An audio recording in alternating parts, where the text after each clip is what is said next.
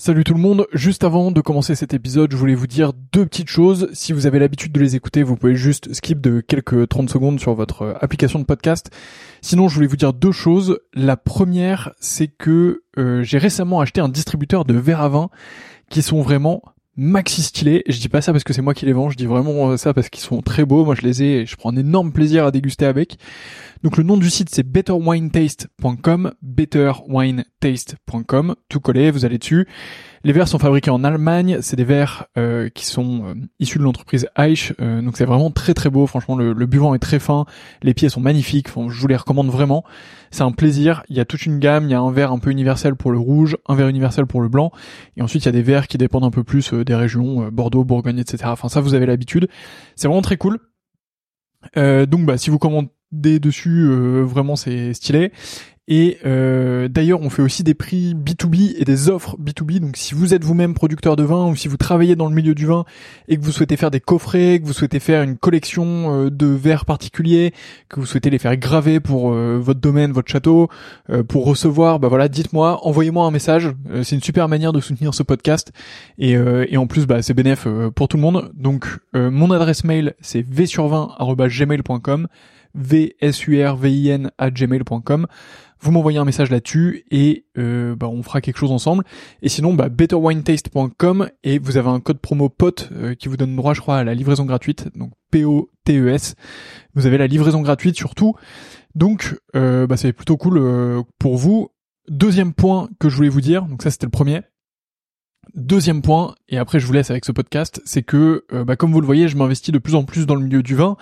J'ai vraiment envie de faire quelque chose dans le domaine, et donc du coup, je voudrais lancer une offre euh, qui consiste à faire votre cave à vin. Euh, donc, bah, si vous êtes dans le milieu du vin ou pas, et c'est un peu plus ou pas d'ailleurs, et que vous souhaitez bah, que je fasse un peu votre cave à vin, que je m'occupe un peu de vous, qu'on définisse un peu vos goûts ensemble, que je vous transmette mes trouvailles et que je vous envoie tout ça. L'objectif c'est de faire un système euh, un peu tout en un qui vous permet de d'avoir euh, bah, tout ce que vous voulez, que ce soit euh, patrimonial pour transmettre ou alors pour vous faire plaisir, pour être avec les copains ou un peu des deux.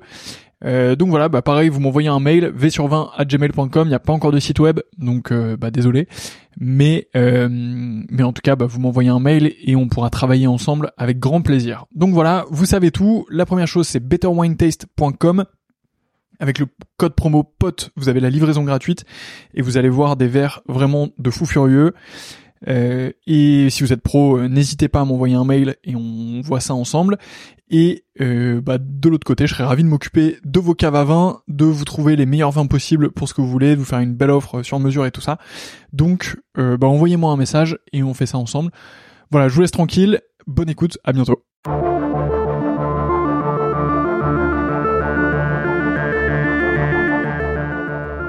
Bienvenue dans le 29e épisode du Winemaker Show dans lequel je rencontre Laurent David. Laurent a plusieurs casquettes. Il est à la fois le copropriétaire du Château Edmus, qui est un grand cru à Saint-Émilion. Il est le président de la WineTech et il est l'initiateur du mouvement des Wine Angels. Il revient sur sa carrière dans un monde tout à fait différent, celui de la tech euh, chez Apple. Et il revient ensuite sur sa transition dans le monde du vin. J'espère que cet épisode vous plaira. Il est plein de surprises. Je vous souhaite une excellente écoute. Si l'épisode vous plaît, n'oubliez pas de le noter 5 étoiles sur Apple Podcast et de le partager autour de vous, c'est super important pour moi. D'ici là, bonne écoute et bonne dégustation.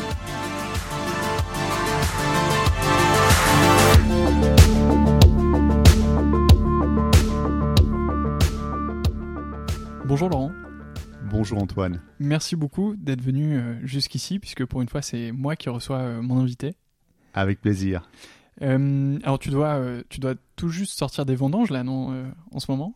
Écoute, ça s'est à peine terminé. Et après une année compliquée, je pense que 2020, on va s'en souvenir tous, pour plusieurs raisons. Mais en tout cas, au niveau du, vin à Saint-Émilion, on a, tout eu. du gel, de la grêle, du mildiou, la sécheresse, enfin voilà.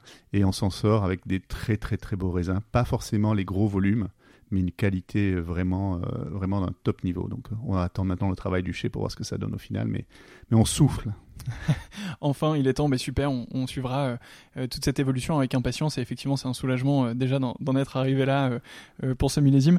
Laurent, on va parler de pas mal de choses. Moi, ce que j'aime bien, c'est que tu as un profil qui est un peu atypique par rapport à ce que je fais mhm. traditionnellement dans, dans le vin. Enfin, pas par rapport à ce que je fais, mais par rapport au monde du vin en général, tu as un profil qui est quand même plutôt atypique.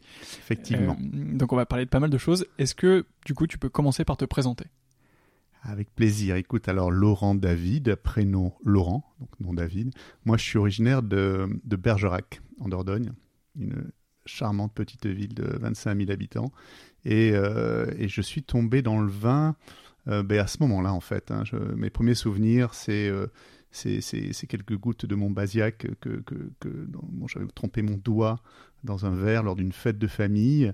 C'est une initiation avec mon père ses repas du dimanche, mon oncle bien sûr, et mon grand-père qui avait euh, en fait euh, quelques rangs de vignes, euh, et on s'amusait chaque année à faire des vendanges. Et jusqu'à mes 18 ans, j'ai fait les vendanges, et c'était quand même magique de, de, couper ces raisins, de les mettre dans une cuve, et puis, et puis voilà, et puis après il y avait, il y avait, y avait du vin. C'est, le vin est quand même un produit extraordinaire, je pense qu'on en reparlera. Euh, moi, je trouve que c'est un produit absolument fascinant et, tout de suite, enfin, j'ai été attiré par cette magie, par ce produit euh, absolument exceptionnel. Et euh, je crois que c'est là que j'ai tout de suite eu envie, à un moment donné, de, de, retourner, d'investir, de, m'investir dans, dans, le vin. après, j'ai mal tourné. Je suis parti dans la tech. Et Et euh, voilà, j'ai travaillé euh, à l'étranger, en Espagne, en Grande-Bretagne, euh, pour des grandes multinationales de, la tech. et ça a été très enrichissant. C'est des années totalement différentes. mais il y avait toujours en moi ce, souvenir, quelque chose qui me titillait. Je revenais bien sûr à Bergerac, toutes les fêtes de famille, et, tous mes amis étaient vignerons. C'était peut-être pas un hasard. Et, je me disais qu'un jour ou l'autre, il allait se passer quelque chose. Alors à ce moment-là, euh, donc du coup, toi dans ton parcours, au moment où tu as commencé à travailler euh, tout de suite à l'étranger ou très vite dans des grands groupes, dans des multinationales, euh, c'était juste après tes études? C'est ça. Ok. C'est ça. Mes études, moi, je les termine avec le fabuleux programme Erasmus à Madrid. Super. J'ai vécu l'auberge espagnole. et ça a été une découverte de l'Espagne, de cette culture, de cette langue. C'est mon pays de cœur, l'Espagne. je, quand je vois l'équipe d'Espagne de football jouer, sauf contre la France, je suis toujours un supporter de l'équipe d'Espagne. Et, euh, euh, ils ont des vins fabuleux, ils ont une culture euh, assez différente de, la nôtre finalement, mais assez proche. Et ils aiment les produits bruts, les produits nature. Enfin, ils ont une grande exigence sur, dans la cuisine, sur les cuissons. Enfin, ils sont, très forts à, ce niveau-là. Moi, j'ai adoré mes, trois années finalement passées là-bas, puisqu'après mon année d'études, j'ai fait donc une coopération à, l'ambassade de France de, Madrid, ou poste d'expansion économique, ça existait à l'époque. Et là, pareil, je rentre dans la vie semi-professionnelle, où euh, je fais des études, j'aide des entreprises françaises à s'implanter, à, trouver des débouchés sur le marché espagnol. C'était le grand boom des euh, cartes à puces. Euh, à l'époque, les Français étaient très en avance et donc euh, j'ai aidé plusieurs entreprises à trouver des marchés, des partenaires, des distributeurs, des intégrateurs euh, sur le marché espagnol. Et puis voilà, tout ça se termine. Qu'est-ce que je fais? Je reste en Espagne, je rentre en France. Ma future épouse était elle rentrée. Donc c'était une très bonne raison de rentrer euh, avec elle. Et euh, me voilà à Paris. Et puis euh, une de ces entreprises pour laquelle j'avais travaillé me, propose une mission de, pour, enfin, pour prospérer le marché espagnol, bien sûr, mais l'Amérique latine. le Moyen-Orient, l'Afrique. Et comme premier job, je trouvais ça fantastique de parcourir le monde avec ma mallette pour aller prospecter avec cette technologie française. ça s'appelle Ingico aujourd'hui. Et donc me voilà parti euh, euh, à Buenos Aires, euh, au Chili, à Santiago, à Mexico, au Liban, au Cap à Cape Town, au Maroc, pour, pour vendre cette technologie. J'ai adoré ça, mais j'ai aussi assez vite déchanté. Pour moi, le, le mythe du voyage et du voyageur commercial, bah, finalement, c'était beaucoup de salles de réunion, de jet lag, de, de, de, de salade César et de, et de, sandwich, en regardant euh, pas BFM TV à l'époque, mais on l'avait pas, mais c'était TV5 Monde. Donc euh, finalement, on n'en profitait, profitait pas tant que ça. Et, euh, euh, vient une opportunité comme ça, un de mes clients qui crée une start-up, c'était juste avant la bulle de, 2008, me dit écoute, voilà, j'ai ce super produit, ça marche pour les opérateurs de téléphonie mobile. c'était un Libanais d'origine et qui avait immigré aux États-Unis, dans la Silicon Valley. Il me dit voilà, est-ce que tu veux venir m'aider à travailler là-dessus? Et, et, ni une ni deux, ben, hop, voilà, on fonde, on fonde cette première start-up, on trouve un premier client en Irlande. Euh, et puis après, ben, euh, la bulle arrive, pouf, elle explose, on n'a pas eu le temps de lever des fonds. Euh, moi, j'arrive à un âge où on se dit, tiens, peut-être que je vais me marier. Et, finalement, c'était une bonne idée. Et un coup de bol, un, chasseur de tête m'appelle pour une entreprise qui s'appelle Nokia, qui était à ce moment-là dans une croissance incroyable, qui, mhm. qui, allait devenir la première boîte européenne. Et il cherchait des gens qui avaient un profil de business développement des gens qui, à partir d'une idée, allaient composer un écosystème euh, euh, de partenaires pour pouvoir euh, mettre en avant des produits qui étaient des produits qui n'étaient pas des produits voix et SMS. À l'époque, on l'a un peu oublié aujourd'hui avec nos, smartphones, mais les téléphones, ils servaient principalement à appeler et envoyer des textos. Et là, ils avaient des nouvelles gammes de produits qui arrivaient, qui allaient se connecter à Internet, qui allaient jouer de la musique, qui allaient prendre des photos, et il fallait pouvoir expliquer tout ça, trouver des applications. et donc, donc me voilà parti chez Nokia et pareil, ça a été dix années juste fabuleuses de, croissance, d'accélération de cette, avec cette entreprise euh, qui est allée euh, très très vite, euh, découverte de la culture finlandaise, pas mal de voyages donc en Europe, puisqu'au final à la fin je m'occupais du Benelux et de la France. Et, là aussi j'apprends beaucoup de choses sur l'exigence la façon de présenter, d'analyser, euh, de regarder dans le détail euh, euh, des business plans, de composer, de convaincre, de savoir naviguer dans des grosses organisations pour, pour présenter ses idées et les faire avancer. Et ça se passe plutôt pas mal. Et puis un jour, un jour de 2007, je m'en souviendrai, je crois toute ma vie parce que ça a changé ma vie. J'étais avec la plupart de mes clients, donc des, des Belges, euh, des, Hollandais, des, Français, des Luxembourgeois. Euh, on était au CES de Las Vegas, l'énorme salon euh, de l'électronique grand public en, janvier 2007. J'étais sur scène, je présentais ma roadmap de produits, ma stratégie, voilà, devant ce petit parterre de, clients. et, mais personne ne m'écoutait. Personne ne m'écoutait, tout le monde était sur son téléphone en train de regarder des nouvelles qui venaient de tomber, des SMS. Et au même moment, il y avait un monsieur qui s'appelle Steve Jobs, qui était sur scène, euh, à quelques centaines de kilomètres de là, et qui venait d'annoncer l'iPhone. Donc, euh, un coup de tonnerre dans l'industrie des télécoms. Euh, Nokia était, était briefé, on savait que quelque chose arrivait. Moi, personnellement, je connaissais les produits Apple. J'avais un Mac à la maison, j'avais un iPod, je connaissais le, le souci du détail, mhm. l'intégration, le, le, plaisir d'utilisation. Et quand je vois ça, je me dis, mais c'est bon sang, mais enfin, ils ont, ils ont tout compris. Ils ont tout compris. Donc euh, je, je, je, je, regarde, je rentre dans ma chambre, j'allume CNN, je vois le détail, je vois le produit qui est magnifique, et, et je dors pas de la nuit. Et le lendemain matin, je dis que ben, voilà, il faut, il faut que je travaille là-dedans, il faut que j'aille, faut que j'aille avec eux, il faut que j'aille les aider. Ils n'avaient pas besoin de moi, bien sûr, mais euh, j'ai envie de participer à cette aventure. Et euh, voilà, ça m'a pris six mois pour trouver la bonne personne, pour enchaîner une vingtaine d'entretiens. Ah oui. oui, oui, oui, c'est comme ça chez Apple et puis et puis euh, des managers euh, euh, visionnaires qui beaucoup de français beaucoup de français chez Apple qui m'ont fait confiance et qui je crois j'étais la première personne en fait embauchée en Europe sur sur l'iPhone pour le lancement qui a eu lieu donc en fin d'année 2007 et là c'est un moment incroyable. C'était en fin novembre. Non c'était donc oui c'était ça c'était fin novembre 2007 et là sur les Champs-Élysées Orange ouvre un magasin spécialement dédié pour ce, pour ce lancement. Il, y avait un compte à rebours géant qui s'affichait sur la façade. Un truc incroyable. Euh, en novembre, à Paris, il fait pas très beau. Hein, il était 23h50 quand j'arrive. Le lancement était à minuit. Et il y avait une file d'attente qui faisait quasiment le tour de l'Arc de Triomphe. Et là, je me suis dit, mais bon, waouh, on voit ça pour des, euh, des concerts, on voit ça pour des, des, matchs de, de, foot, de sport. Mais alors pour un téléphone, c'est quand même. Et là, là, on sentait qu'il se passait quelque chose. Et donc voilà, donc ça a été après 11 euh, années euh, fabuleuses d'accélération chez, sidérante de croissance chez, chez, chez Apple une boîte qui, qui, qui, me fascine et qui me, me, me, plaît toujours autant. J'ai le dernier iPhone, j'attends le, prochain et, et, et, je reste acquis à ce que cette entreprise fait pour, pour, pour son exigence de, de détail, de perfection c'est une école, euh, c'est une école comme euh, nulle autre sur, euh, sur l'exigence, sur le souci du détail. c'est des grands, des grands maniaques, hein. certains diraient des grands malades, mais vous pouvez pas vous imaginer à quel point le, travail qui est fourni derrière est, énorme. Ça a été le bonheur de travailler avec des équipes aussi d'un niveau mais stellaire.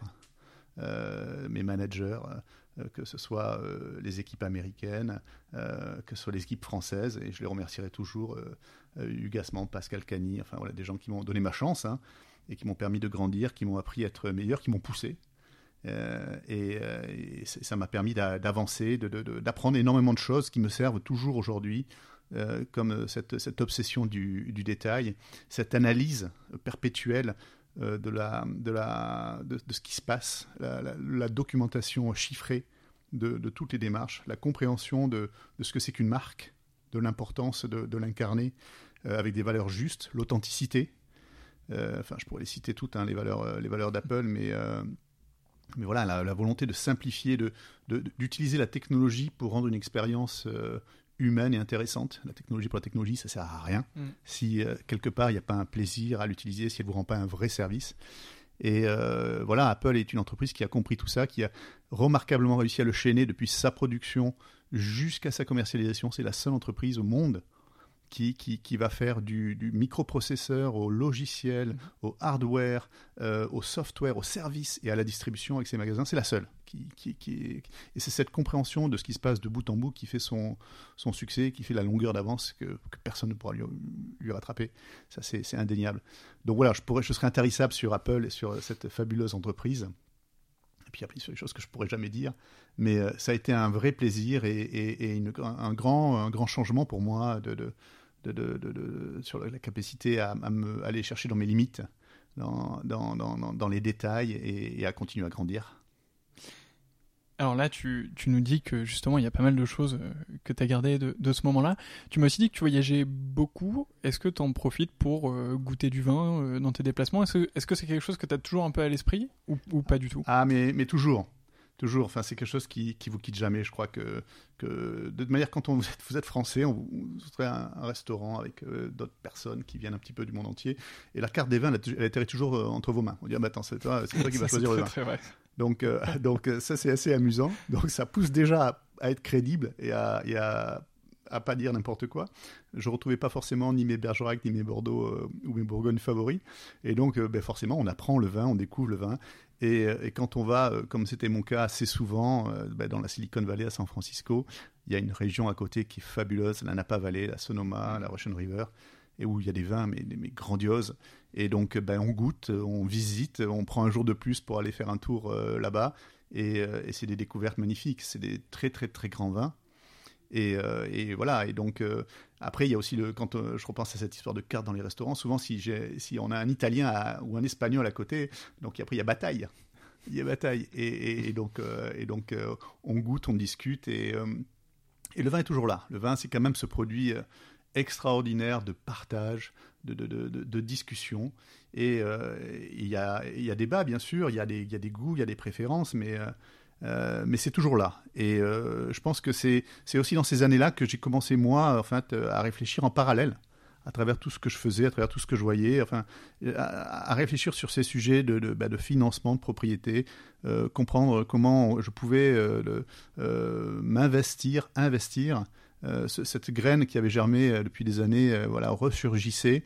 Et, et puis, voilà, je me disais qu'à un moment donné, à un moment donné, quand je serai grand, c'était ma phrase, quand je serai grand, je ferai du vin. Et, euh, euh, voilà. Et puis le temps passe, et puis à un moment donné, il faut se dire, mais il faut y aller. Enfin, voilà, ça suffit. Je vais pas lancer l'iPhone 13, 14, 15. il faut que je passe à, il faut que je passe à autre chose. Euh, dix très belles années, 11 quasiment. Donc merci, au revoir. Et, puis, et puis on part sur, sur une nouvelle chose. La, la vie est trop courte. Ça, c'est très vrai. donc, tu finis ces 11 ans presque chez Apple. Et là, tu te dis, j'arrête et je pars faire du vin Alors, c'est c'est quelque chose que j'ai longuement mûri. C'est pas un coup de tête. Ouais, Euh, c'est une, que- c'est une discussion concertée avec euh, mes managers pour laisser les dossiers euh, propres, clean. Les, les... On était à Londres à ce moment-là. On avait déménagé toute ma famille euh, à Londres. Le Brexit euh, venait d'arriver. J'ai perdu coup sur coup mon papa, ma maman, un peu tôt. Et, euh, et, et voilà. Donc, euh, à un moment donné, on se dit, euh, waouh, c'est, il faut pas trop, faut pas trop attendre. Le, le compteur tourne. Euh, j'avais dépassé les 45 ans. Euh, et euh, et le- ce projet que j'avais mûri, où j'avais étudié en détail, j'avais cherché une propriété, j'ai passé quasiment 5 ans à trouver euh, cette première propriété, euh, dont on parlera peut-être tout à l'heure. Mhm. Euh, voilà, la proposition est entre mes mains, j'en ai déjà refusé 4. C'est un, c'est un risque. Euh, euh, mais, mais voilà, en fait, euh, on ne vit qu'une fois. Et donc, euh, donc la décision est prise avec euh, mon épouse, euh, mes enfants. euh, on rentre en France. Tu, tu impliques toute ta famille à ce moment-là dans le. Ah oui, oui, ouais. c'est un changement de vie. Euh, euh, c'est pas, c'est pas un rêve égoïste. hein, c'est un, un vrai changement de vie. Mhm. Donc, euh, donc il faut que tout le monde soit d'accord et prêt à prendre le risque euh, euh, avec moi et me supporter. Je veux, il faut, il faut qu'on soit, enfin, supporter dans le sens anglophone, Encourager. soutenir. Soutenir, exactement. soutenir en, en français. Et non, c'est une décision qui est, qui est collégiale. Et, et on se dit, bah voilà, enfin, si, si on le fait pas maintenant, on le fera jamais. Il n'y a, plus aucune excuse valable. Mhm. Euh, voilà, euh, on prend euh, nos économies, euh, nos valises, on retraverse la Manche dans l'autre sens. Et euh, mes filles avaient appris l'anglais, elles étaient bilingues, c'était fait. On avait adoré euh, cette ville de Londres. Euh, mais nous voilà de retour en France, entre, entre euh, Saint-Émilion et Paris, euh, où je, je fais les, les allers-retours pour, euh, pour lancer ce, ce concept autour de ce premier domaine. Super. On, va, on va bien sûr parler de, de ce domaine, mais est-ce que tu peux me dire un peu plus sur comment ça se passe quand on veut acheter un, un domaine viticole? Euh, Alors pour celles et ceux qui nous écoutent, euh, ah bah non, euh, tu seras publié du coup avant l'interview de d'Ivan Massona dans la Loire, qui lui a fait du private equity et a acheté un, un domaine qui s'appelle le domaine Belargus, qui est absolument sublime dans la Loire. Et c'est un peu un profil similaire au tien. Tu as Mm. une vie professionnelle, etc., mais une passion nourrie pour le vin, euh, mais pas de euh, pas de connexion directe avec l'univers du vin, si ce n'est euh, l'amour qu'on peut qu'on peut en avoir. Donc comment ça se passe quand tu veux acheter un, un domaine? T'a- T'appelles des agences immobilières spécialisées à Bordeaux. Déjà, est-ce que tu savais que tu voulais Saint-Émilion en particulier? Alors, j'ai- pour ce projet-là, on a. J'ai beaucoup réfléchi à l'endroit, parce que Mhm. l'endroit était stratégique. C'est super important. C'était euh, donc il fallait plusieurs choses. Il fallait euh, la combinaison de euh, d'un terroir qui est la Mhm. base, d'une équipe, d'un enfin d'un végétal, d'une histoire. Enfin voilà les, les facteurs et puis bien sûr d'un prix euh, parce que je suis pas euh, j'ai pas fondé un fonds de private equity et, et Yvon non plus, hein, ça, il, il travaillait dedans, il, D'accord. il a pas fondé et donc il fallait, euh, voilà, il fallait que ce soit raisonnable et qu'il y ait surtout un potentiel de, de développement. Et donc euh, voilà, c'est un cahier des charges qui, qui, est, qui est assez long. Et tout en haut, pour moi, il y a, euh, ben, je cherche un, un domaine qui soit bio. Euh, parce que c'est proche de, de nos valeurs, de ce qu'on veut faire. Euh, donc euh, ben, la liste, elle se réduit assez rapidement.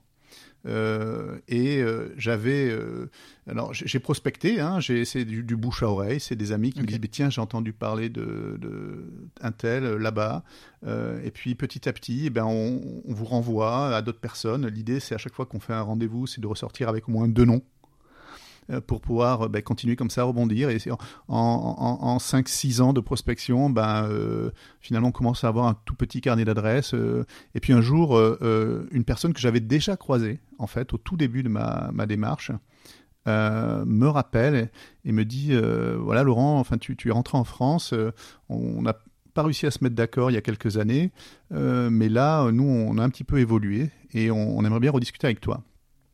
Et euh, cette personne s'appelle Monsieur Eric Rémus, qui est le fondateur du château Edmus, euh, le cofondateur. Et, euh, et euh, Eric et son associé Phil Edmonton, un, Américain de Boston, euh, voulaient passer la main. Ils avaient euh, construit ce domaine en 10 ans euh, sur des, de superbes parcelles de, de- de Saint-Émilion. Et euh, ils me disent, mais euh, voilà, enfin nous on veut, euh, nous aussi on a un cahier des charges. Et, euh, et on, on, veut que quelqu'un puisse continuer euh, ce qu'on a, ce qu'on a lancé. On veut pouvoir euh, éventuellement encore y participer. C'est là que je leur présente le concept que moi j'avais élaboré pendant ces années, sur lequel j'avais réfléchi et travaillé. Et, et c'est comme ça que finalement on s'est mis d'accord avec mon engagement que ces deux personnes puissent être mes, mes deux premiers actionnaires, mes deux premiers wine angels. dans la société. Et, et finalement, c'est ça. En fait, c'est une première, un premier refus euh, et, les choses qui évoluent. Entre-temps, le domaine a été euh, converti bio. Euh, et, ça, c'était très important. pour moi, comme je, l'ai déjà dit. Et donc voilà, tout d'un coup, les, pareil, les planètes s'alignent. Le, hasard, le hasard ne sourit qu'aux esprits préparés, disait Montaigne. Mais, mais à un moment donné, voilà, c'est quand on sait ce qu'on cherche, à un moment donné, ça vous passe devant les yeux ou pas loin. Il faut être prêt il faut être prêt euh, dans sa tête, il faut être prêt euh, euh, dans sa vie. Et voilà, c'était le moment. Et ça s'est passé quasiment quelques mois avant qu'on on, déménage pour, pour Paris. et s'en suivent les discussions, mais, mais voilà, en fait c'est ça, ça a, été du, ça a été du bouche à oreille au départ. Mhm. Hein. Ça a été une longue prospection. quand même, hein, de, prospection, c'est alors moi, je suppose que quand on achète un domaine viticole, clairement on n'achète pas une une paire de chaussettes ou, euh, un paquet de pâtes, c'est super dur à faire, mais euh, mais 5 ans de prospection, c'est long. 50, tu, mais voilà, mais quand on est quand on est très exigeant, tu poursuis. Euh. Ah ben encore une fois, la première fois, la première chose, c'est il faut aimer le vin, il faut le goûter. alors déjà, si, si, si, si, ce qui est produit sur place vous plaît pas, jamais vous, enfin vous serez vous serez en adéquation avec cette terre là, quoi. Donc ça, c'est donc ça c'est la base. Et, et, bon, à Saint-Émilion, c'est quand même pas très compliqué de trouver des des, terres et des gens qui savent qui savent vraiment faire du, très bon vin. Euh, Saint-Émilion, ce qui m'intéressait aussi, c'est que Saint-Émilion, c'est une, c'est une très belle région. Euh, c'est une région assez iconique. Le village est juste magnifique. Euh, c'est une, c'est une marque en soi, en fait, Saint-Émilion. Hein. On, reparlera des marques et leur importance, mais c'est, c'est, un label de qualité. C'est le premier vignoble classé au patrimoine mondial de l'UNESCO. Donc voilà, c'est mondialement connu euh, et, c'est déjà c'est quelque chose sur lequel vous pouvez vous appuyer. Il y a à la base un terroir euh, centenaire, millénaire, qui euh, qui fait que ben il y a eu du vin et, et, le vin s'y trouve bien. Donc voilà, donc dans la, dans la réflexion, c'était c'était c'était c'était une bonne façon de démarrer. C'était déjà s'appuyer sur des choses qui étaient fortes. après après ça coûte cher. Euh, parce que le prix de l'hectare euh, ne fait que monter. Euh, c'est du 4, 5, 6% par an. Alors quand on est un, investisseur, on se dit c'est une bonne chose. Quand on est un vigneron, on, voit tout d'un coup ses enfants qui ne peuvent plus payer les droits de succession et, c'est compliqué. il faut savoir qu'il y, a 50% des vignerons en France qui ont plus de 50 ans et la moitié d'entre eux n'ont pas de plan de succession. Donc, euh, donc euh, il y a énormément de fonciers viticoles qui, euh, qui arrivent, qui est disponible, avec des inflations qui, sont, qui sont terribles. Donc, il, faut, il faut, faut, voir comment on organise ça. Il y a, il y a, il y a des, quand la France est quand même le, le pays leader mondial dans le vin, hein, en, en, pas en volume mais en valeur. ben, enfin, c'est un, un, terroir national, un trésor national. il faut, faut, savoir comment on, peut, on va préserver. Mais bon, ça c'est un autre sujet. Et donc, on, se retrouve face à du foncier qui est, euh, qui, est, euh, qui, est, qui est cher, il faut pouvoir le financer. Donc, ben, euh, dans notre cas, on pouvait financer 1,6 hectares, c'est tout petit, mais c'est très très beau. C'est une très très belle parcelle qui, qui, est du côté de, de Pomerol, c'est des graves magnifiques, c'est une croupe qui est gentiment vallonnée, qui fait qu'elle est très bien drainée. voilà, quand on voit ça, on se dit waouh, c'est beau. la vigne de 40 ans, moitié Merlot, moitié Cabernet Franc. Ça, c'est, l'originalité, c'est-à-dire c'est toute l'élégance euh, du Merlot et, l'originalité du Cabernet Franc qui est, qui est capricieux. Et puis, euh, c'est aussi déjà une équipe en place euh, avec un monsieur qui s'appelle Stéphane de Renoncourt qui a vu naître ce domaine, qu'il a, qu'il a conseillé, il a, adoré l'endroit. Et depuis, depuis 2007, où le domaine était né sous cette forme-là, c'est lui qui a, été, qui a été aux commandes avec ses équipes pour, pour en faire euh, ce vin à 93 points sur 100 euh, chez, chez, chez, les dégustateurs. Donc, donc voilà, les planètes s'alignent, la proposition est là, c'est un grand saut dans l'inconnu. Euh, c'est, il, faut, il, faut, mettre les choses en place, il faut conserver l'existant, et puis surtout, il faut trouver comment on va le faire grandir et, et, quelle est sa place quand on est comme ça, quand on vient comme moi d'un univers, quand on est un néo-vigneron. Qu'est-ce qu'on va, quel rôle on joue dans cette, dans cette équipe-là et, et, comment, encore une fois, on l'amène à un niveau supérieur. Mmh. Alors bien sûr, on, embrasse Stéphane de Renoncourt qui qui a été un de mes précédents invités de ce podcast. Donc si vous n'avez pas encore écouté le podcast avec Stéphane de Renoncourt, je vous le recommande vivement. Il est euh, extrêmement sympathique et on a passé un super moment euh, ensemble. Euh, alors, est-ce qu'on peut revenir justement sur le, concept d'achat du vignoble? Parce que tu as dit que tu avais acheté 1,6 hectares. Oui. C'est pas tout le domaine C'est tout le domaine. Ah, tout le domaine fait tout le domaine, c'est un, domaine qui a, qui a fait jusqu'à 6 hectares. Et puis les, les, moins belles parcelles ont été revendues au, fur et à mesure. là, il reste le cœur du cœur. Il reste le cœur la, plus, la, plus belle, la plus belle parcelle, c'était la dernière. Et voilà, avec ben, des stocks parce que eh quand on démarre un projet entrepreneuriat euh, dans le vin, il faut savoir que vous achetez maintenant des vignes.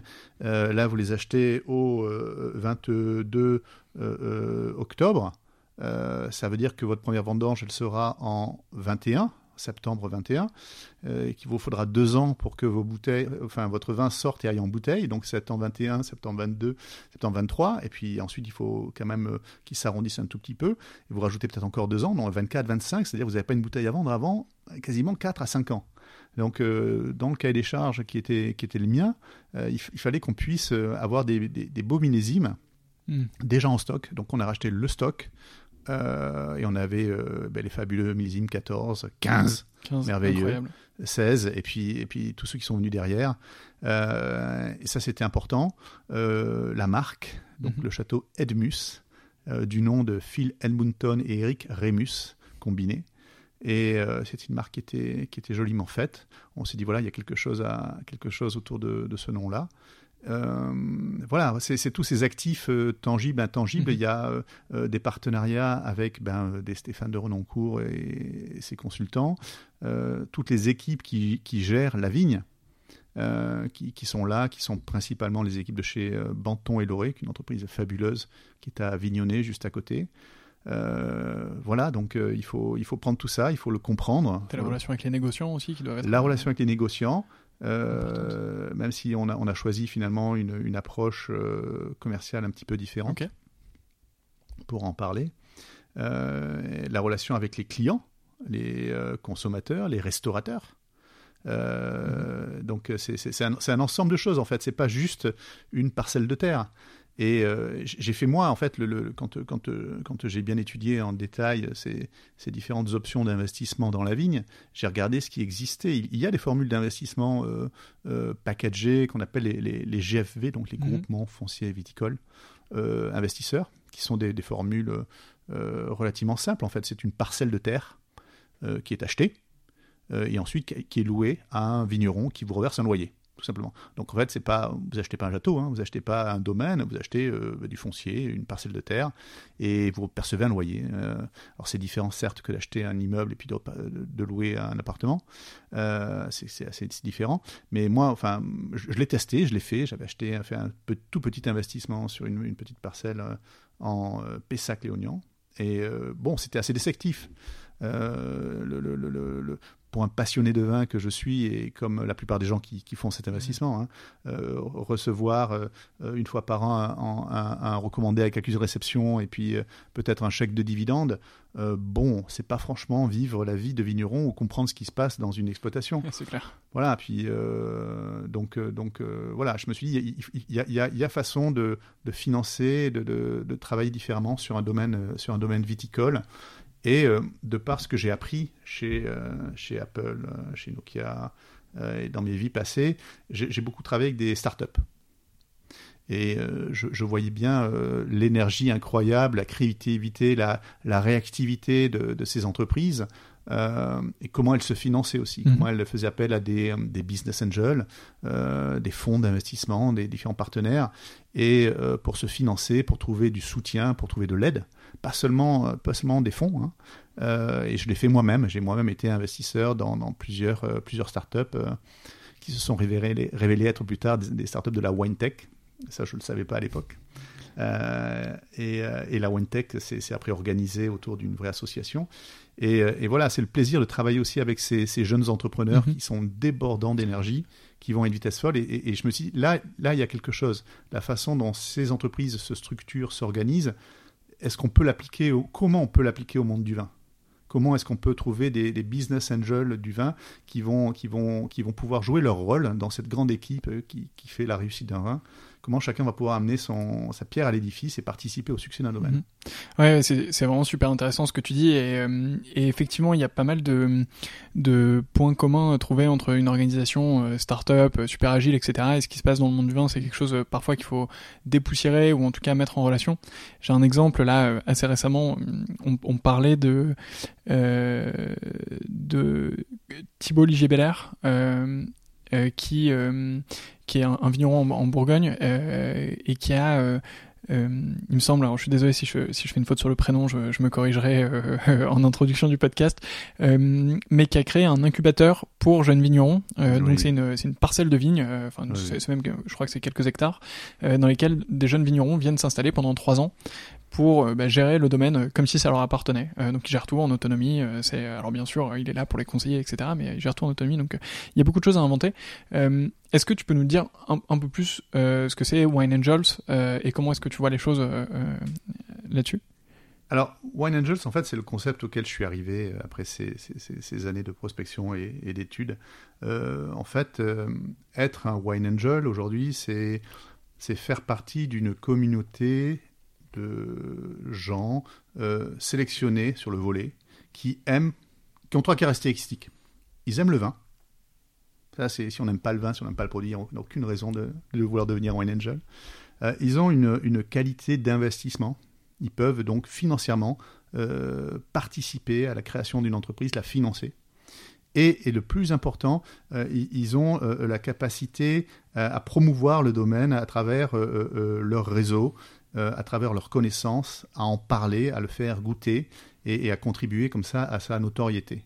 Quand, tout à l'heure je disais pour moi le, vin c'est aussi un sport d'équipe, quand on a, euh, on a des grands joueurs qui, savent faire le vin, des, Stéphane de Renoncourt, quand on a des équipes de Menton et Loré, quand on a un superbe terroir, une très belle vigne, voilà, chacun doit pouvoir jouer son rôle à un moment donné.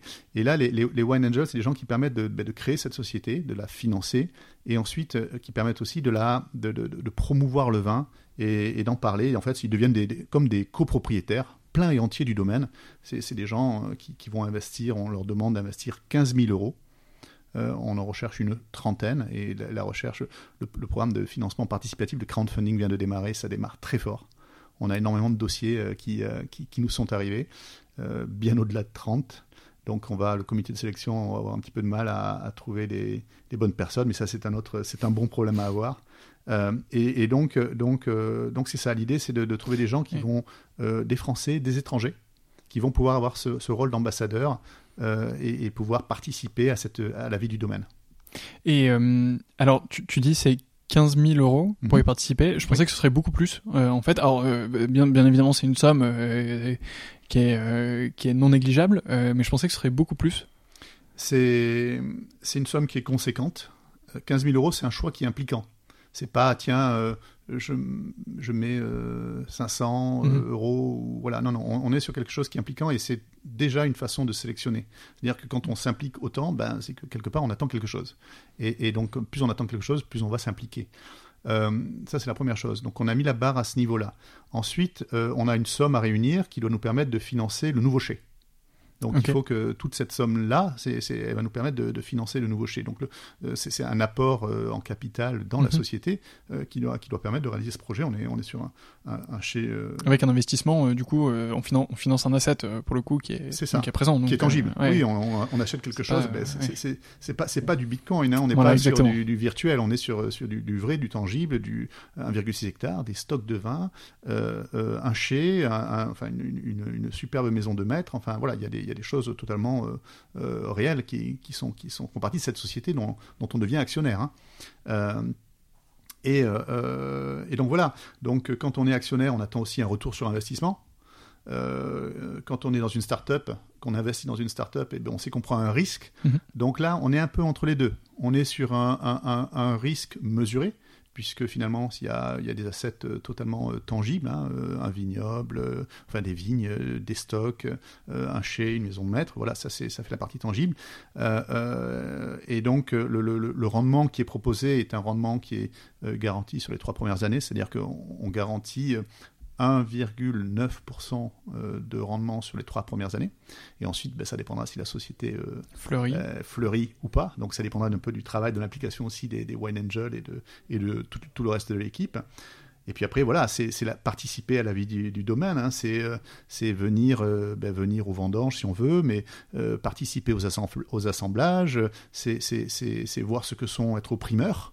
Mhm. Enfin voilà, c'est un ensemble de, choses. On va, on va pouvoir euh, euh, connaître sa propriété et bien sûr savoir en parler euh, et, autour, autour de nous, c'est le but.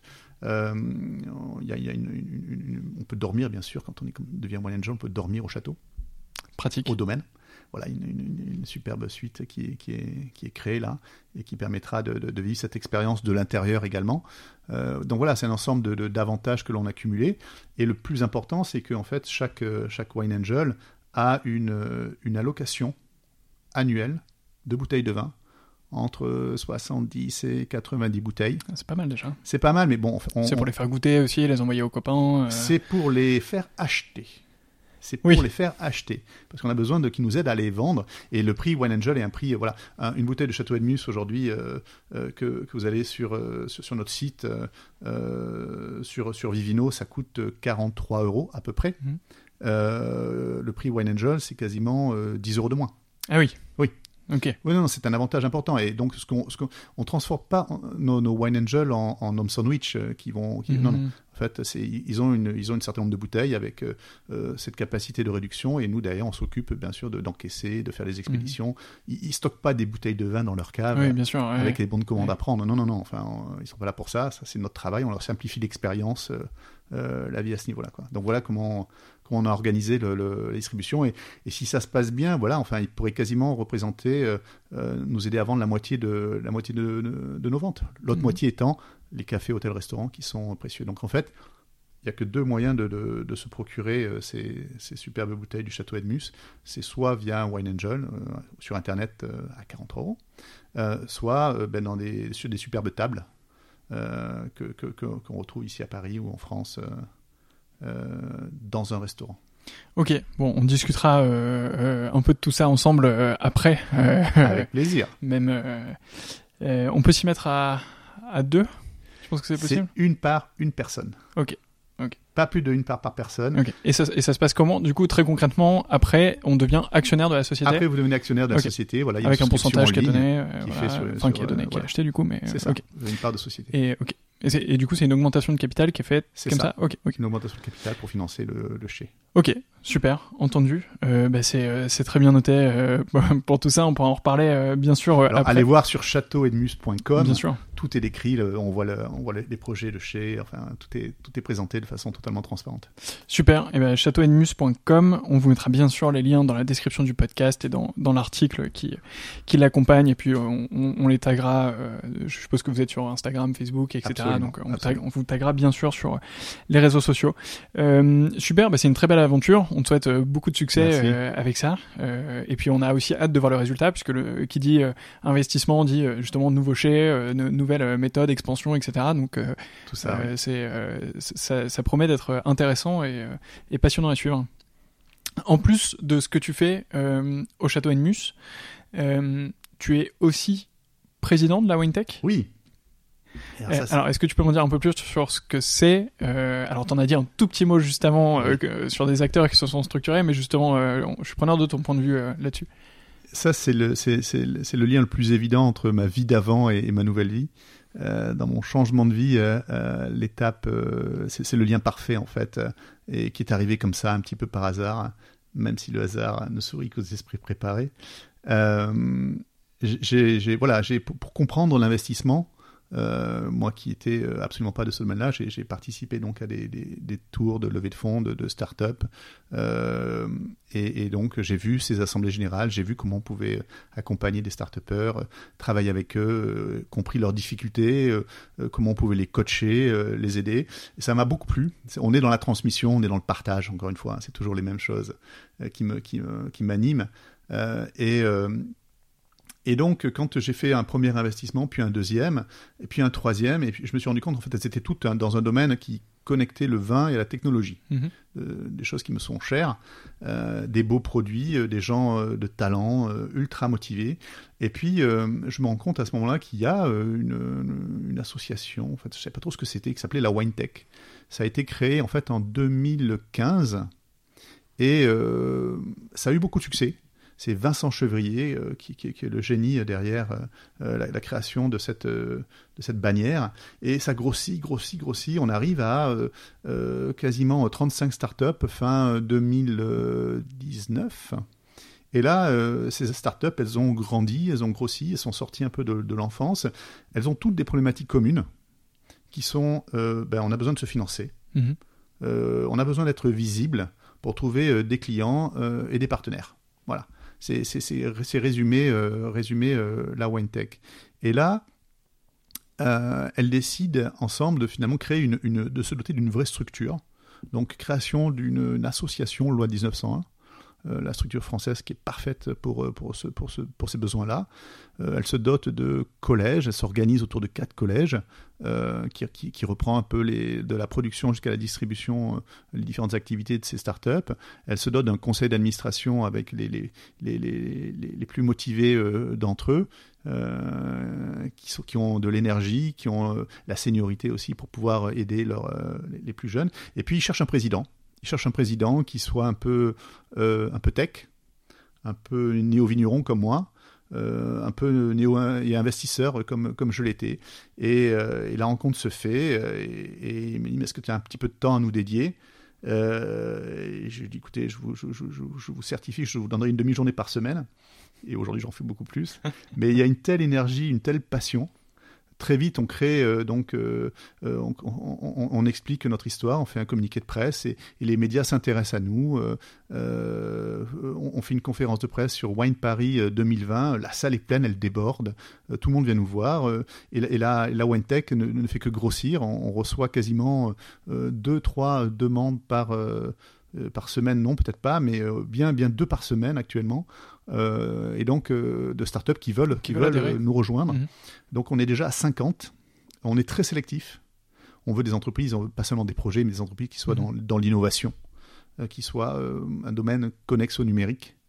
Euh, voilà, et puis un projet qui soit pas juste quelques, quelques slides. Et ensuite, c'est donc on a un process de sélection assez, assez, assez sévère.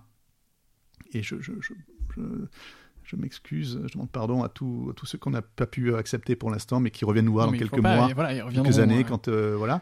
Et euh, et donc euh, donc on a cette énergie euh, qui est là cette bannière et on a de- des projets magnifiques euh, pour pour pour les faire connaître. Si si le salon euh, euh, Vinexpo Wine Paris 2021 se tient en février vous verrez un énorme stand de la WineTech avec toutes nos startups des cycles de conférences pendant trois jours euh, où il y a quasiment euh, 40 heures organisées avec euh, des tables rondes, avec des têtes d'affiches qui viendront de domaines qui ne sont pas justement forcément Mhm. celui du vin, euh, partager leur expérience. Euh, on a, on a le, le- le- le- la, la- la- la première licorne, euh, la future première licorne de la WineTech qui s'appelle Vivino, qui a été fondée par un brillant euh, euh, euh, danois. Danois, danois, pardon. En fait, il est même des îles Féroé d'ailleurs. Ah d'accord, ok. tout Ah, c'est super précis. quand même. Euh, Aini Zakarian qui, qui nous a fait l'honneur de venir en tête d'affiche bah, partager Très son fort. expérience pour la Ouais. première fois en France. Euh, voilà, et on a, on, on a des débats euh, absolument euh, passionnants. Avec euh, des, on parlera de, de bataille de, de drones et de robots. euh, on parlera d'innovation. On, on expliquera comment la, la technologie permet de produire plus, plus vert. Mhm. Euh, enfin, voilà, il y a, y a- on a des comment comment euh, euh, comment on peut mobiliser dans des temps de, crise et de confinement ben, euh, les canaux de distribution euh, en ligne. Euh, il s'est passé, ils sont passés des choses incroyables pendant le confinement de, de- de 2020 où euh, euh, les- les startups elles se sont enfin s'organiser pour donner des frais de fait, des frais de livraison euh, gratuitement, pour euh, fédérer des, des blogueurs qui ont donné la visibilité euh, gratuitement à des vignerons. Euh, le hashtag j'aime mon vigneron qui a Mhm. été créé pour Super. une, de- 200 vignerons. Enfin voilà, elles se sont mobilisées les startups. Elles ont cette cette agilité, cette capacité à aller vite euh, à, à se, se, réinventer. C'est inventivité, oui, aussi pour frapper fort, pour et faire voilà, choses, et, assez belles. et comme comme j'aime à le dire, c'est voilà tout seul, on va plus vite, à plusieurs, on va plus loin. Hein. Et, et, donc la WineTech, c'est vraiment ce bras armé, cette caisse de résonance de, pour toutes ces startups. et il y a un bel avenir. Il y a un bel avenir. Il faut investir dans les startups de la WineTech, messieurs, dames, les investisseurs qui nous écoutent. Alors si vous êtes euh, refusé dans le crowdfunding du château Edmus euh, parce que vous ne, vous ne pouviez pas vous impliquer euh, suffisamment ici, n'hésitez pas à, à, soit parler autour de vous de, de la WineTech, à rejoindre des fonds qui investissent dans la WineTech ou à contacter Laurent. je suppose qu'on peut te contacter sur LinkedIn, sur LinkedIn bien sûr. assez facilement, donc n'hésitez pas à le contacter pour vous investir dans la WineTech, pour investir tout court dans la WineTech ou pour découvrir toutes ces boîtes. Il y a aussi un site de la WineTech. Il y a aussi oui, la. Et je, je, voudrais juste rajouter, parce que enfin, les, les on, on, nous dit souvent, enfin, et c'est l'a priori que, que j'entends le plus souvent, le secteur du vin, c'est un secteur euh, bah, traditionnel, qui bouge pas beaucoup, qui innove pas. Et moi, j'ai perçu tout à fait le contraire. Et j'ai été excessivement bien accueilli par tous les vignerons que j'ai rencontrés. Mmh. Euh, euh, bien sûr, il y a la curiosité de, de, de ce gars qui arrive avec, avec ses idées, mais il y a une bienveillance, il y a une envie de partage. De, voilà, quand on est authentique, quand on, on, on voilà de, de, de transmission. J'ai énormément de gens qui m'ont aidé, euh, euh, voilà, de façon désintéressée. Et, et moi, les vignerons, ce que j'ai ce que j'ai compris, hein, c'est que euh, euh c'est un métier qui est très très dur. Vous êtes vous êtes à la fois ben, à la vigne, au chai, la comptabilité, le commercial, mm -hmm. le marketing, tout ça, c'est en une seule personne. C'est quand même très lourd. On peut pas être bon partout. Hein, c'est compliqué. Et, et ce que, ce que, ce que j'ai compris rapidement, c'est que en fait, les vignerons, c'est des chercheurs chaque fois, chaque année, avec ce que leur donne la nature, ils ont à composer, ils ont à, à tirer le, le, le, mieux possible du potentiel qu'il leur est donné. Donc, un, il faut être très très très humble quand on est vigneron. Euh, et il faut respecter exactement ce que, enfin, ce que l'on a autour. Mais il y, a, il y, a, ce souci de perfection, de recherche et l'innovation. Le truc qui va faire que ben, le vin ou la vigne, euh, euh, voilà, euh, le, le, les, les, gens sont beaucoup plus enclins à, à l'adopter, à l'innover à, à l'embrasser, pardon, que qu'on ne le pense et qu'on le dit. Et je pense que c'est tout le contraire. Je pense que c'est certainement parmi les professions qui sont les plus à même à, euh, à, à se nourrir de, de nouveautés. Euh, la, la, la, seule différence, c'est les cycles. Mm. C'est-à-dire qu'en 10 ans, bah, vous allez sortir 10 versions de votre produit. Euh, on marque, marqué iPhone, c'est pareil, c'est un et un tous les ans. Mais, mais c'est des versions logicielles qui changent tous les, tous les deux mois. Euh, dans, dans, le vin, c'est pas possible. On, on, fait, on fait, on a, on a une fois, on a euh, une sortie euh, par an. Euh, faut pas la rater. Et, euh, et, donc le cycle, c'est le cycle de la nature, c'est le cycle de la vigne, c'est très lent.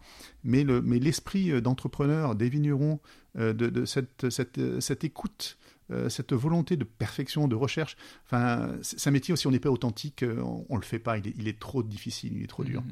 Et donc, euh, il y a, voilà, il y a, moi, j'étais excessivement bien accueilli. Je remercie tous les gens qui m'ont, qui m'ont aidé. Euh, et, et, et, finalement, quand on vient les voir avec nos startups, avec nos idées, les salles sont pleines. On cherche toujours une ouais. idée de comment je vais pouvoir faire mieux, m'améliorer, différent. Et, euh, et c'est des, des, gens qui, voilà, on, on l'a vu pendant le confinement, enfin des dizaines d'entre eux se sont rués euh, sur Internet ou, ou, ont ouvert des boutiques en ligne euh, en, en, quelques semaines et des startups de la WinTech les, les, ont aidés à une vitesse incroyable. Euh, je suis pas sûr qu'il y ait beaucoup de secteurs pendant ce, mmh. qui, qui, se sont réinventés euh, aussi rapidement. Et, euh, et, donc on, on, a besoin, on a besoin de ces vignerons, on a besoin de cet écosystème. Et c'est pour ça que je pense que la France c'est le terrain parfait pour euh, pour la wine tech. On, on, a un esprit entrepreneur en France. Le mot entrepreneur, c'est un mot français d'ailleurs. Voilà, déjà. Euh, on, on, a des, des, grandes écoles, on a des têtes bien faites, on a, et on a un écosystème de, de, de régions viticoles qui sont fabuleux, euh, du nord au sud de l'est à l'ouest. Enfin, on, on, a des vignobles totalement euh, différents.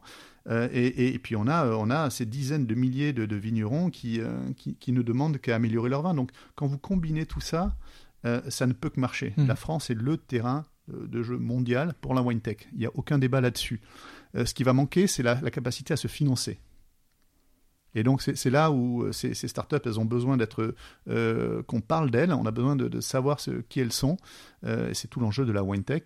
Et, euh, et encore une fois, hein, si la France veut rester leader mondial du vin, eh bien, il faut qu'elle continue à investir. Si on n'investit pas, si on n'innove pas, si on n'investit pas dans l'innovation, eh bien, on se fait dépasser. Euh, des tas de secteurs ont été digitalisés, ils l'ont pas vu venir. Et se retrouve aujourd'hui complètement à la traîne et, donc se réveille avec un, mal de tête incroyable. C'est pas du tout le cas de, euh, des vignerons qui, ont, qui restent en éveil. Euh, et donc voilà, il faut organiser ces rencontres entre euh, ces start-upers et ces vignerons et, que la, mayonnaise prenne. Et, le, lien au milieu de tout ça, c'est le financement. Mhm. Les start-up ont besoin d'être financés. Il y a des opportunités incroyables. enfin, les ventes de vin sur Internet, c'est 9% avant le Covid. Je pense qu'on aura dépassé les 15% en fin de cette année. Euh, et donc, euh, bah, tous ceux qui, travaillent dans le commerce en ligne euh, sur Internet, dans le vin, bah, cette année, ils ont fait un, bon investissement. Donc, donc voilà, il faut regarder ces, jeunes pousses, aller sur le site de la winetech.com. vous allez voir, enfin, c'est plein de créativité, de, ça déborde d'énergie, de talent. Mhm. Et, et, moi, c'est ce qui me fascine. Ouais, c'est très vrai ce que tu dis. alors c'est vrai que c'est un écosystème qui est absolument incroyable. Et sur l'innovation dans le vin, je suis très d'accord avec toi. Je pense qu'il y a aucun domaine dans lequel je me suis rendu sans qu'on me dise là tu vois sur telle parcelle ou sur tel rang de vigne ou dans les cuves on est en train de tester tel truc, euh, telle forme de ah. cuve, telle forme de culture, telle forme de machin. Et, effectivement, tout le monde teste toujours en permanence parce qu'on a une chance par an pour faire euh, le produit parfait qui représente l'endroit et l'année et le climat qui va avec. Donc, euh, il faut pas rater sa chance quand on est quand on est euh, vigneron. Absolument. Euh, écoute, Laurent, j'ai déjà fait un beau tour là. Euh, on a épuisé pas mal de questions que j'avais.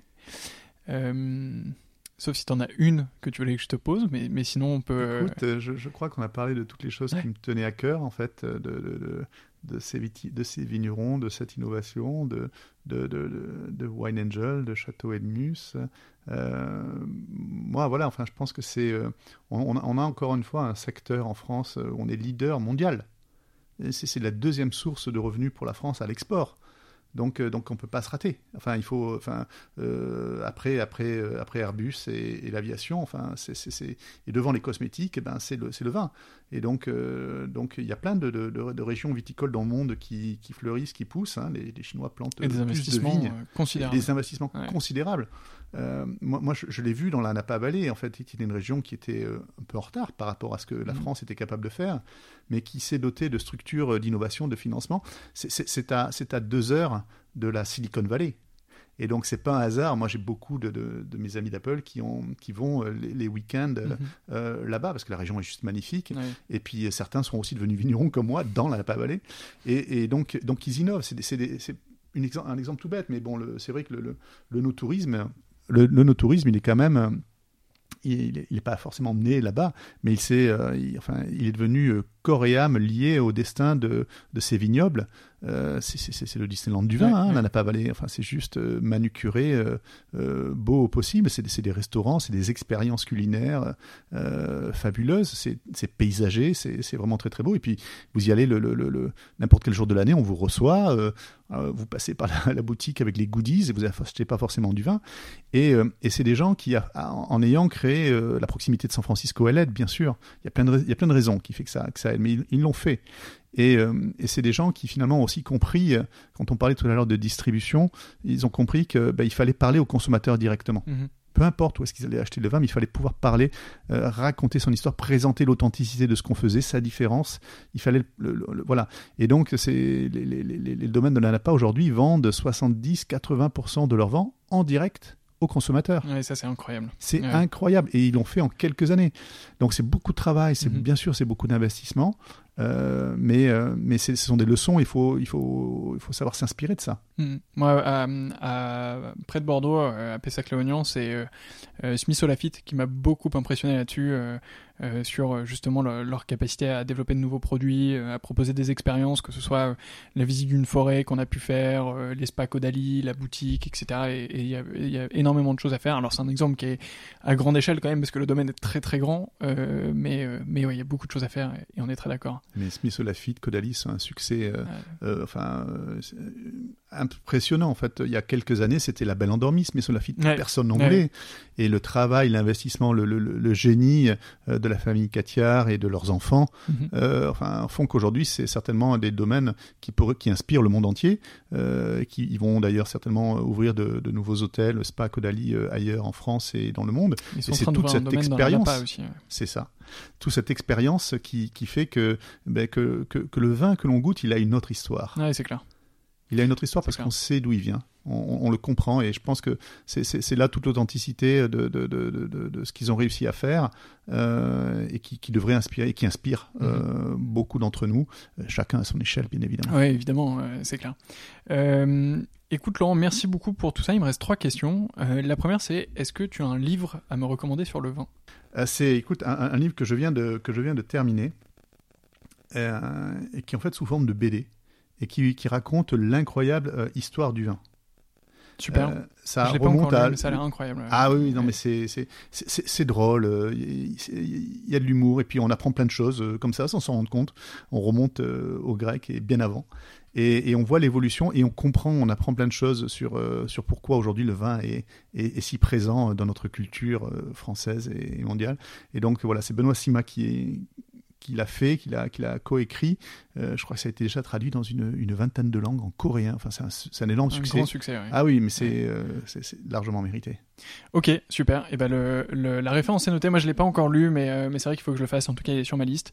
Et euh, pour celles et ceux qui nous écoutent, le lien de, l'incroyable histoire du vin sera bien sûr dans la description du podcast, bien sûr sur l'article, euh, et puis bah, partout ailleurs. De toute façon, vous saurez le trouver sans moi, mais sachez que les, liens seront là. Est-ce que tu as une dégustation coup de cœur récente? Oh, j'en ai plusieurs. Euh, mais la- la- ma dernière émotion, euh, moi j'aime tous les vins, hein, de, de, de, de- de- de Bourgogne, de Bordeaux, du Languedoc, euh, d'Alsace, de partout, enfin, du Rhône, enfin c'est de Loire. Euh, je vais en oublier bien sûr, mais j'aime tous les vins français et tous les vins étrangers aussi. C'est un peu, c'est un peu un problème des fois. Mais euh, ma dernière émotion de, de vin, en fait, c'était un Montbazillac. Tu vois, je retourne au Mmh, Montbazillac dont je te parlais euh, tout à l'heure. Et en fait, c'est la cuvée Pierre Louis, euh, qui est fait par, euh, c'est le château Fagé. Euh, c'est le, il a été d'ailleurs élu par ses pairs meilleur Montbazillac euh, du euh, de Montbazillac. Hein Du meilleur coup. Montbazillac du monde. Euh, mais c'est- un équilibre entre euh, euh, la tension, l'acidité et la sucrosité et les, les parfums. Enfin, voilà, c'est loin d'être saturant. Enfin, on, on- Mm. on- voilà, on- on- toujours avec modération, mais quand on a commencé, enfin, c'est difficile de, s'arrêter. Et euh, mais c'est- un vrai délice de, ce que sont devenus les Montbazillac. euh, qui ont maintenant un succès euh, qui s'accélère et donc euh, voilà c'est la cuvée Pierre Louis euh, le château Fagé c'est Benoît Girardin qui fait ça qui, est un grand grand grand faiseur de vin dans la région de Montbazillac Formidable. Et ben on essaiera de trouver une, une bouteille euh, de ce meilleur mont Basillac euh, au monde. Euh, et pour finir, est-ce que tu as un invité à me recommander pour euh, un ou une invitée bien sûr à me recommander pour les prochains épisodes euh, de ce podcast Euh, plusieurs c'est possible Tu peux en recommander plusieurs. Après, je les appelle de ta part. C'est ce que je fais toujours euh, pour. euh, Écoute, moi, moi j'aime bien laisser la part aussi à, à toutes ces équipes euh, qui, font le vin et qu'on voit pas forcément. Bien sûr, il y a les vignerons, ça c'est, ils sont au cœur. Mais euh, je, pense, je pensais par exemple à, à, euh, à Virginie, à Virginie Fournier qui, qui a repris les, s'appelle les œufs de Bonne. Donc c'est en Bourgogne. C'est des, donc des œufs de vinification, de, de- de- enfin, qui sont juste euh, incroyables de, technologie, de justesse, qui sait contrôler la micro-oxygénation. C'est d'une beauté. C'est, déjà l'objet est beau. ouais, Euh, on a eu la chance au château Edmus d'en avoir un. Notre premier, on va tenter une, une vinification euh, euh, sans souffle là, sur nos cabernets francs. On est, on est super excités de, de pouvoir faire ça. Et donc, euh, donc voilà, enfin, l'œuvre d'Aubonne, Virginie Fournier, enfin, vous allez comprendre une autre facette du vin Mhm. une autre, une autre personnalité qui, euh, pareil, qui, qui sont des gens qu'on voit pas forcément de l'ombre. Euh, c'est, euh, je pense, à une entreprise qui s'appelle Banton et Loré, dont la nouvelle génération euh, vient de vient d'arriver au pouvoir, Benjamin Banton. Euh, et Benjamin Banton, il dirige, il est, tout jeune, il a une énergie incroyable. Euh, voilà, ça fait vraiment partie de ces gens qui sont toujours à la recherche de, de l'innovation, de l'amélioration, de la perfection, du détail. Et euh, c'est une entreprise en fait qui qui qui qui, qui est dans la sous-traitance, qui a des, des, des dizaines, des centaines de personnes ultra formées pour travailler dans les vignes. C'est compliqué hein, pour les vignerons de trouver du personnel du clair. jour au lendemain. Mm. Et ben euh, voilà, c'est une entreprise qui clairement euh, est là pour euh, pour aider. Ils aident tous les grands châteaux du Bordelais du Médoc jusqu'à la, la, rive droite, la rive gauche. Enfin, ils sont absolument présents partout. Ils ont, ils ont les, les, les, les, derniers appareils de, haute technologie. Quand, quand, quand à Château de Mus, on, on, utilise une table de tri pour, pour séparer euh, les grains de mhm. raisin qu'on vient de ramasser. Euh, on, l'utilise pendant une journée et on, euh, Banton et Loré met à disposition une table de, prix, de tri densimétrique qui coûte le prix d'une Formule 1 et on l'utilise pour quelques heures et on a accès au meilleur de la technologie qui est réglée par une équipe qui sait s'en servir et, et, donc voilà ça c'est ça c'est des ça c'est des gens des acteurs clés de la de la filière qu'il faut aller voir qu'il faut mettre en lumière et puis peut-être un dernier pareil un peu un néo vigneron un peu comme moi euh, même si lui, il a, il a déjà plusieurs cuvées d'expérience. Euh, euh, c'est Jean-Baptiste Duquesne, qui est à l'initiative du mouvement des, Bordeaux Pirates. C'est lui le, pirate, le capitaine en chef. Et, et voilà, c'est des gens qui, ont, qui aiment Bordeaux, tout comme moi, qui ont, qui ont envie que ça change, qui ont envie de faire comprendre que ben il y a, y a des vignerons, il y a des très beaux terroirs, il y a des vignerons qui savent faire du vin là-bas, euh, et, qui essaye des nouvelles choses. Et lui, il a replanté des, cépages euh, hmm. oubliés, mais incroyables. Et là, ses premières cuvées viennent d'arriver, c'est juste délicieux. Et donc voilà, c'est des gens qui prennent des risques, qui arrivent avec une nouvelle approche et qui sont superbement bien accueillis. Et, euh, qui essaient de faire bouger, bouger les lignes. et donc, il, faut le rencontrer. il est intarissable. Ok, super. Eh ben écoute, ces trois noms sont notés. Merci beaucoup. Euh, je les contacterai euh, de ta part, bien sûr. Euh, et puis, mais pour celles et ceux qui nous écoutent, euh, restez à l'écoute des prochains épisodes puisque vous pourriez euh, potentiellement les, les écouter. merci beaucoup, Laurent. C'était super. J'ai passé un, plaisir, un, super moment avec toi. C'était super intéressant. Pour celles et ceux qui nous écoutent, si vous êtes encore là après cette heure d'enregistrement, c'est que vous avez passé un bon moment. Donc n'hésitez pas à mettre la petite note de 5 étoiles à ce podcast et à lui laisser un gentil commentaire. Parlez-en aussi autour de vous, parlez-en à deux ou trois personnes. Euh, trois c'est mieux, mais deux c'est déjà bien. Euh, et, et c'est comme ça qu'on fera grandir ce podcast. Si vous êtes encore là, c'est que vous êtes aussi sûrement des habitués et vous aurez remarqué que le, le son est différent des précédents enregistrements puisque le matériel est absolument neuf. C'est la première interview que je fais avec ce tout nouveau matériel euh, et donc j'espère que ça vous plaira. En tout cas, je serai très attentif à vos retours là-dessus. Laurent, encore merci et à bientôt. À bientôt, merci.